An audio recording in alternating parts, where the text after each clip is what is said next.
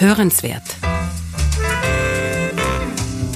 Der Podcast der Österreichischen Gesellschaft vom Goldenen Kreuze.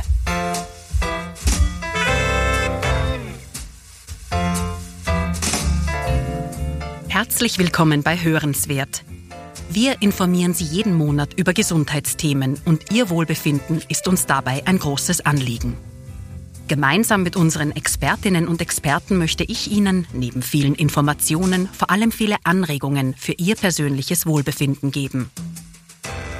Mein Name ist Denise Seifert und heute spreche ich mit meinem Gast zum Thema An die Grenzen gehen. Wie gesund ist Hobbysport? Stellen Sie sich vor, Sie machen einen Langstreckenflug. Sie sind nach vielen Stunden im Flugzeug müde und erschöpft und freuen sich schon auf erholsamen Schlaf. Jetzt stellen Sie sich vor, Sie würden, anstatt sich zu erholen, gleich die nächste Langstrecke fliegen und danach gleich die nächste. Wie es Ihnen körperlich und psychisch nach ein paar Flügen ergehen würde, ist wohl klar. Und so ähnlich geht es auch unserem Körper nach dem Sport, wenn wir ihm nicht die nötige Erholung gönnen. Das richtige Verhältnis von Anstrengung zu Erholung ist, so wie im Alltagsleben, auch beim Sport wichtig. Viele Hobbysportler haben schon die Erfahrung gemacht, dass weniger sogar mehr sein kann. Wie geht das? Darüber spreche ich heute mit Bernhard Sieber. Er war Weltmeister und Olympiaathlet im Rudern und gibt heute sein Wissen und seine Erfahrung als Mentalcoach und Organisationsberater weiter. Gemeinsam gehen wir heute der Frage nach, wie gesund ist Hobbysport? Herr Sieber, Sie waren bis vor einem Jahr professioneller Leichtgewichtsruderer. Was genau können wir uns denn darunter vorstellen? Also unter einem Leichtgewichtsruderer kann man sich das vorstellen, ich bin ein Sportler, der im Boot sitzt, der sich mit zwei Rudern in der Hand fortbewegt. Und der Leichtgewichtstitel sozusagen voran bedeutet dann noch, dass wir ein Maximalgewicht als Sportler hatten, mit dem wir im Wettkampf starten mussten oder durften. Und dieses wurde dann auch eine bis zwei Stunden vor dem Wettkampf tatsächlich abgewogen und bei 100 Gramm zu viel ist der Start dann verweigert worden. Sind Sie aus dem Boot geflogen? Sozusagen, ja. Ich verstehe. Sind Sie so frei und verraten mir dieses Gewicht? Das Gewicht waren 70 Kilo im Schnitt. Das heißt, wir waren eine Mannschaft und wenn zwei Leute im Boot waren, so wie es bei mir die meiste Zeit der Karriere der Fall war, dann durfte einer maximal 72,5 Kilo wiegen. Der andere musste das halt dann unter den 70 Kilo ausgleichen. Verstehe. Vor knapp einem Jahr haben Sie dieses Boot mit den 140 Kilo Gesamtgewicht an Mannkraft ja verlassen und haben sich aus dem Spitzensport zurückgezogen. Erzählen Sie uns bitte, wie kam es dazu und wie hat dieses Verlassen des Bootes Ihre Einstellung zum Sport verändert? Wie es dazu kam, war relativ klar zu beantworten. Es kam Corona. War jetzt nicht direkt der Grund zu sagen, okay, danke, das war's jetzt, sondern es hat mich einfach dieses Wegfallen des großen Ziels der Olympischen Spiele, auf die ich hintrainiert habe, wo ich mittendrin im Qualifikationsprozess war, dann vor die, vor die Entscheidung gestellt zu sagen, mache ich jetzt was weiter, was mir möglicherweise eigentlich gar nicht mehr so richtig Spaß macht jeden Tag, was ich vielleicht nur noch tue, um möglicherweise, wenn alles gut geht, in einem Jahr nochmal an einem Event am Start zu stehen und dort möglicherweise einen Erfolg einfahren zu können, der mich dann glücklich, erfolgreich, was auch immer macht. Und es war dann viel Zeit da, zu Hause im Homeoffice oder Home Gym, wie es bei uns dann war, nachzudenken. Und für mich war dann irgendwann die Entscheidung klar, dass ich gesagt habe, nein, eigentlich ist es das nicht mehr und ich würde jeden Tag jetzt nur noch ins Boot steigen und trainieren, um eben mit viel Konjunktiv belastet irgendwas vielleicht möglicherweise in einem Jahr dann erreichen zu können. Und da war es für mich klar.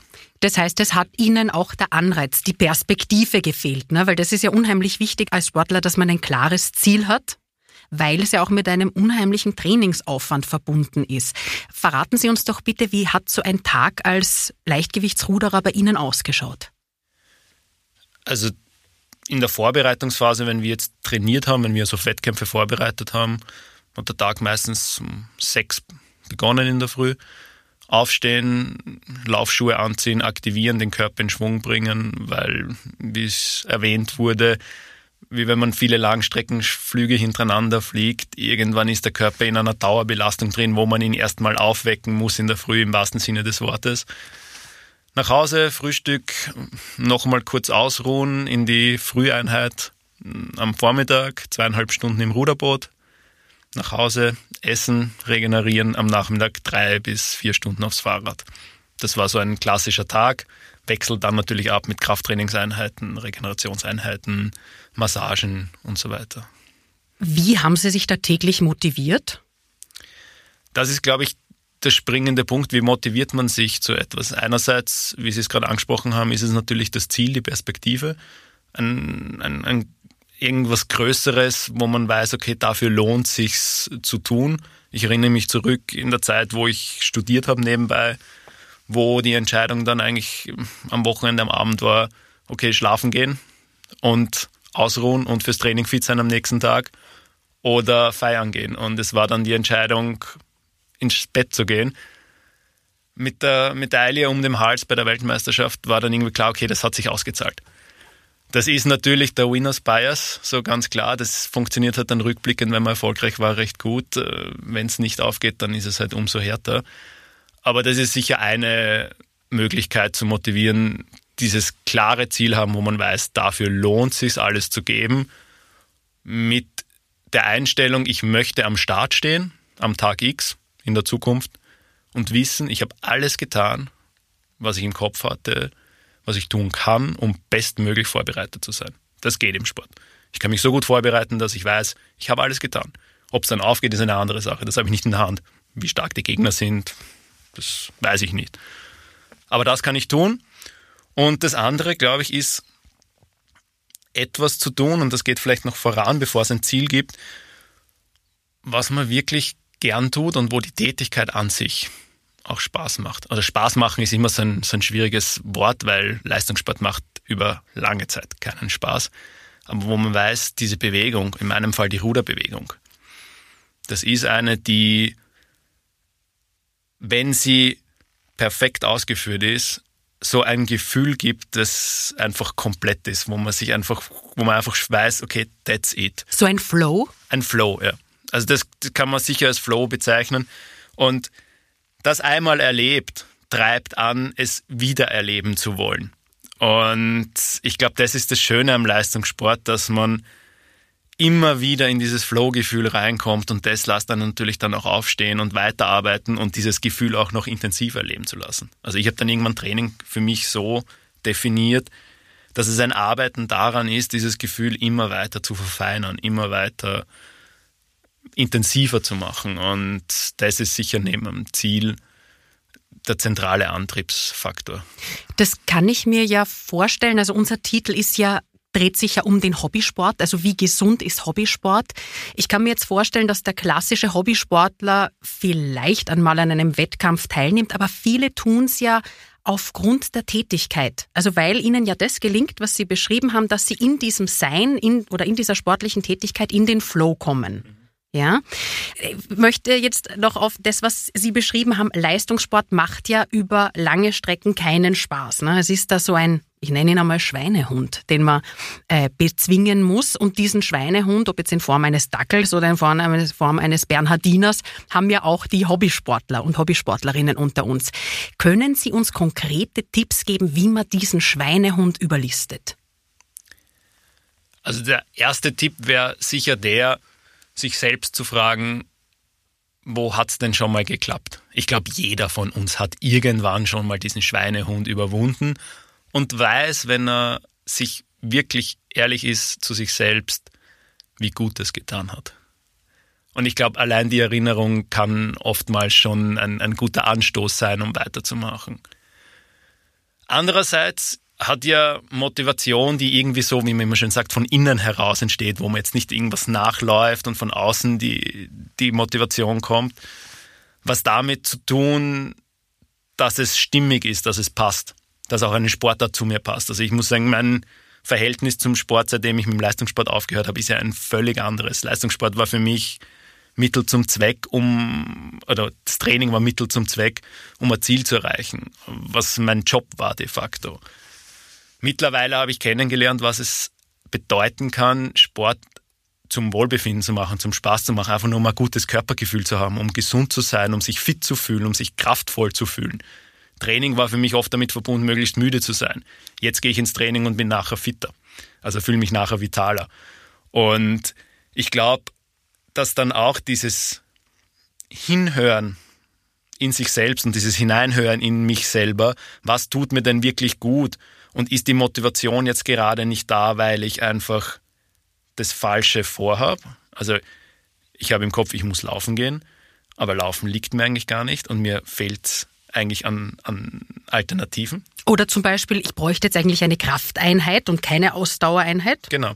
Also das ist, glaube ich, für mich dieses, dieses äh, sicher Motivationsfaktor herauszufinden, was liegt mir wirklich und was brauche ich wann. Also es hat für mich ganz, ganz, Motivation hat für mich ganz, ganz viel damit zu tun, sich selbst zu kennen und selbst zu wissen, was einem gut tut. Und ich glaube, das fehlt oft und da scheitert es vielleicht manchmal gar nicht so sehr an der inneren Motivation oder am Schweinehund, sondern schlichtweg an den Alternativen. Und da würde ich nahelegen, auszuprobieren. Wo geht's leicht? Ich glaube, Hobbysport muss nicht leistungsorientiert sein. Wer das möchte, natürlich, ist ja ein wunderschönes Spielfeld, um, um Entwicklung auszuprobieren und auszutesten. Aber Leistungssport kann Spaß sein, kann Wohlbefinden sein. Und ich glaube, da muss man dann einfach austesten, okay, wo habe ich denn das? Und kann mich auch zurückerinnern, was habe ich schon alles ausprobiert? Und dann kommt man vielleicht auch drauf, dass man noch gar nicht so viel ausprobiert hat. Und dann probiert man vielleicht was Neues aus. Und dann ist es vielleicht einmal das Rudern tatsächlich oder es ist Laufen oder ich gehe ins Fitnessstudio, ich gehe in ein anderes Fitnessstudio, ich probiere Boxen, ich probiere Tanzen, was auch immer. Ich glaube, es gibt mehr wie nur Laufen, Radfahren und auf die Handelbank zu legen. Mhm. Weil Sie es vorher gerade angesprochen haben, äh, der Leistungssport und die Gesundheit. Wenn jetzt jemand äußerst motiviert ist ja, und in seiner Freizeit eben auch äh, den Hobbysport als eine Art Leistungssport oder sehr leistungsorientiert betreibt, wo sind denn da gesundheitliche Risiken Ihrer Meinung nach? Also ich glaube, alles, was in die Leistungsorientierung geht, birgt diese Risiken. Die Frage ist immer, wie beugt man ihnen vor? Und es ist vorher schon gefallen, wer viel trainiert, muss auch regenerieren. Und da kann ich schon auf den, auf den Leistungssport referenzieren. Da fehlt es auch oft noch im Hochleistungssport an Verständnis, wie eigentlich richtig regenerieren oder passend regenerieren funktioniert. Wir machen uns extrem viel Gedanken, mehr zu machen. Wir wissen alle, wir wollen mehr trainieren, wir wollen mehr leisten, wir wollen mehr Power, mehr Kraft, mehr Ergebnis. Wir denken aber wenig darüber nach, wie das dann möglich wird. Und ich glaube, dieses Mehr an Training und das Leistungsorientierte, was schlussendlich, und das möchte ich gar nicht irgendwie verändern, das bedeutet mehr zu trainieren. Da muss ich auch mit einer smarten Einstellung herangehen und mir überlegen, wie schaut die Regeneration, die passende dann aus. Und solange ich das im Griff habe, wird es auch gesund bleiben. Ich muss halt der Trainingseinheit die Möglichkeit geben, in der Pause dann auch verarbeitet zu werden. Weil wir von Pause immer so dieses Nichtstun im Kopf haben. Welche Alternativen habe ich denn zu regenerieren? Das ist genau der springende Punkt. Wir haben im Kopf, Pause heißt nichts tun. Pause kann heißen, locker zu mobilisieren. Pause kann heißen, zur Massage zu gehen. Regeneration umfasst in manchen Fällen Nahrungsergänzungsmittel, die richtige Ernährung, um vielleicht gar nicht zu sehr jetzt gleich in die Supplementierung zu gehen. Regeneration heißt auch, und das ist für mein Verständnis eines der meist übersehensten Themen, Schlafhygiene. Richtig zu schlafen. Wie hole ich auch und dann sind wir eigentlich wieder beim Leistungsaspekt aus acht Stunden Schlaf oder auch aus sechs Stunden Schlaf das meiste raus. Wie ist der möglichst effektiv? Powernappen, 20 Minuten lang schlafen zu können, nämlich wirklich effektiv, das möchte trainiert sein. Und das waren für mich dann auch als Leistungssportler, aber sehe ich auch bei vielen im, im Hobbysport sinnvoll, sich immer zu, auseinandersetzen damit, wie regeneriere ich eigentlich wirklich effektiv. Und wenn man sich da umsieht, dann gibt es jede Menge Literatur mittlerweile dazu jede Menge Hilfestellungen. Und ich glaube, das ist so ein Learning, das ich aus dem Leistungssport sehr, sehr zentral mitnehme, dieses Beschäftigen mit dem Nichtstun. Oder das Beschäftigen eigentlich mit der Pause und mit dem, was man glaubt, das ist eigentlich nicht zu gebrauchen, weil genau darin für mich wirklich die Kraft liegt auch. Ich habe immer irgendwo gehört, die erfolgreichsten Leute sind die, die am besten abschalten können. Die, egal wo sie sind, die setzen sich irgendwo in die Ecke oder setzen sich ins Auto und können von hier auf jetzt einschlafen und wirklich abschalten. Und ich glaube, da ist was dran. Also ich habe auch selbst die Fähigkeit gehabt, in der Schule, in, am, am Heimweg zwischen Schule und Training, mich in den Bus zu setzen und einfach zu schlafen so halb bewusst irgendwie zu hören, okay, da ist jetzt die Station, ich muss aussteigen, bin ausgestiegen, bin im nächsten Bus eingestiegen, bin wieder eingeschlafen. Die habe ich total verloren. Und ich habe mir dieses Powernappen wieder angewohnt. Und ich glaube, darin liegt wirklich viel, zu sagen, hey, Pause ist nicht für nichts.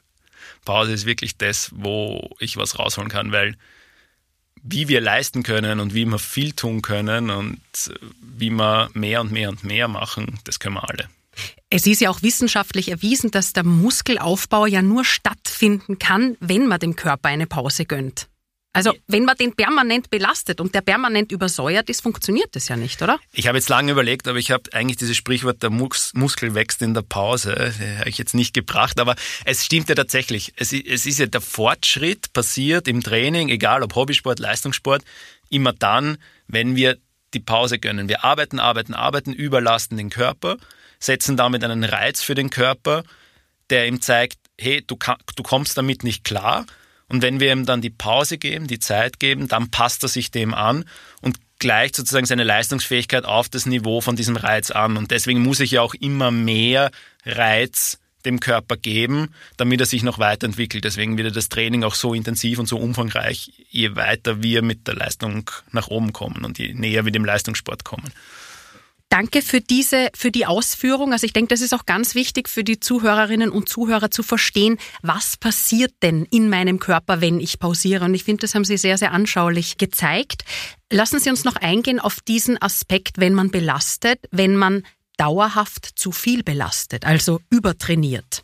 Welche Signale habe ich denn dann als Sportler, Sportlerin, äh, sowohl körperlich als auch vielleicht seelisch? Ich erinnere mich an eine Aussage meiner Ernährungsberaterin im letzten Jahr, die mich sehr beschäftigt hat am Anfang. Und zwar, sie hat gesagt, beim Radfahren, wir haben, ich habe die langen Radeinheiten angesprochen am Nachmittag, drei bis vier Stunden, sagt sie zu mir, Bernie, wenn die Laune runtergeht, dann nimmst du die Banane. Ich habe das nicht wirklich verstanden. Und da ist aber extrem viel dran gewesen, also ohne da jetzt auf irgendwelche Zusammenhänge im Körper auf hormoneller Basis eingehen zu wollen. Aber dauerhafter Stress bringt den Körper einfach in so eine Disbalance, die nicht nur spürbar, sondern die auch sichtbar wird bei anderen. Ich glaube, jeder kennt Menschen, die komplett aus der Balance draußen sind und man braucht keine große Wissenschaft draus machen. Permanent zu leisten geht dann so weit, dass man unleidlich wird. Das würde ich einmal in erster Linie rausstreichen. Ein Unwohlsein geht mit Krankheit einher. Der Körper kommt einfach nicht mehr nach, dieser Belastung dann auszugleichen. Man kann sich das auch vorstellen, es ist ein riesiger Schreibtisch, wo Papier und Papier und Papier aufgeladen wird und es ist eigentlich nicht mehr abarbeitbar. Also sozusagen man gibt dem Körper Aufträge, abzuarbeiten, aber er kommt nicht nach und irgendwann ist der Tisch voll, so dass er zusammenbricht. Und das ist dann genau der Moment, wo wir von Depressionen, wo man von Burnout, wo man von den ganzen psychosomatischen und psychischen Krankheitsbildern sprechen, aber genauso von den physiologischen Erkrankungen, die halt einfach die Folgeerscheinung von dem sind, wenn wir permanent stressbelastet sind, nämlich negativ stressbelastet. Und das ist ganz gleich, ob der jetzt aus der psychischen von der psychischen Seite kommt oder von der physiologischen, weil am Ende ist es ein Stresshormon im Körper und mhm. das kann nicht mehr abgebaut Genau, so ist es das Cortisol. Ne?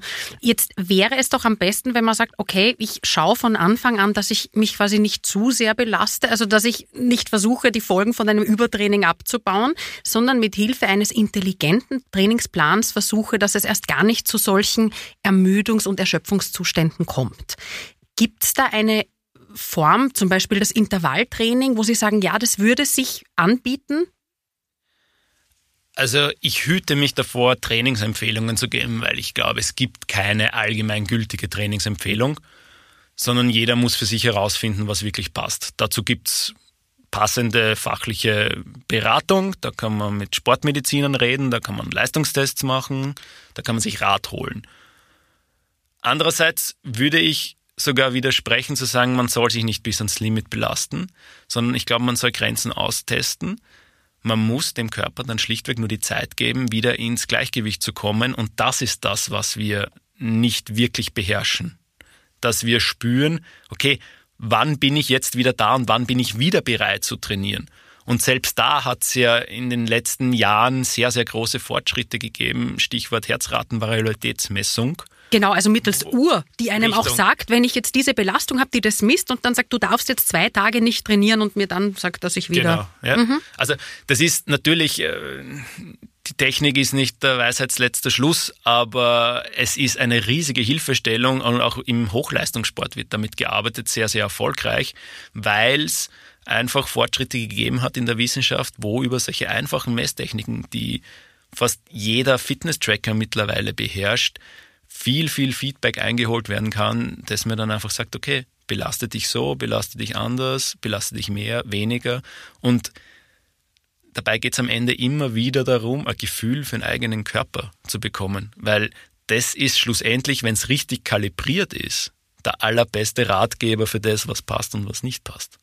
Herr Sieber, ich möchte noch mal auf das Gefühl, das Sie angesprochen haben, eingehen.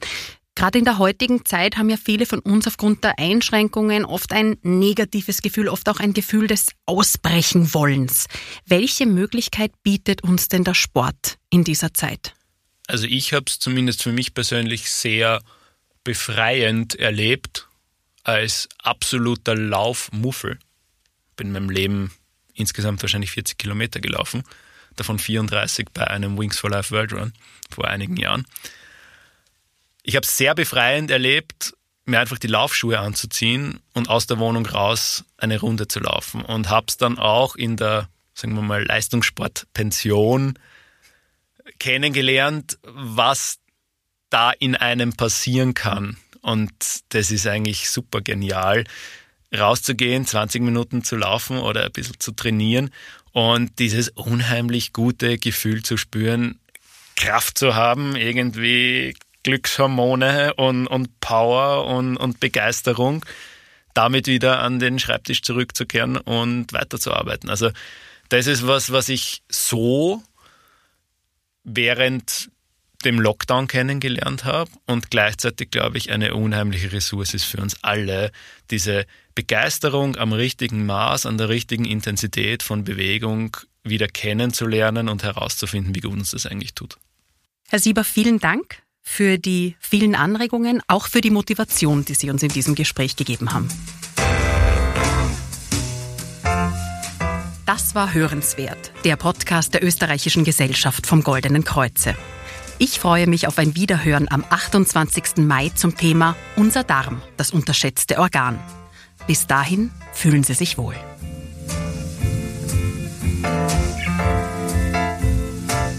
Sämtliche Folgen von Hörenswert finden Sie unter www.oeggk/podcast und überall, wo es Podcasts gibt.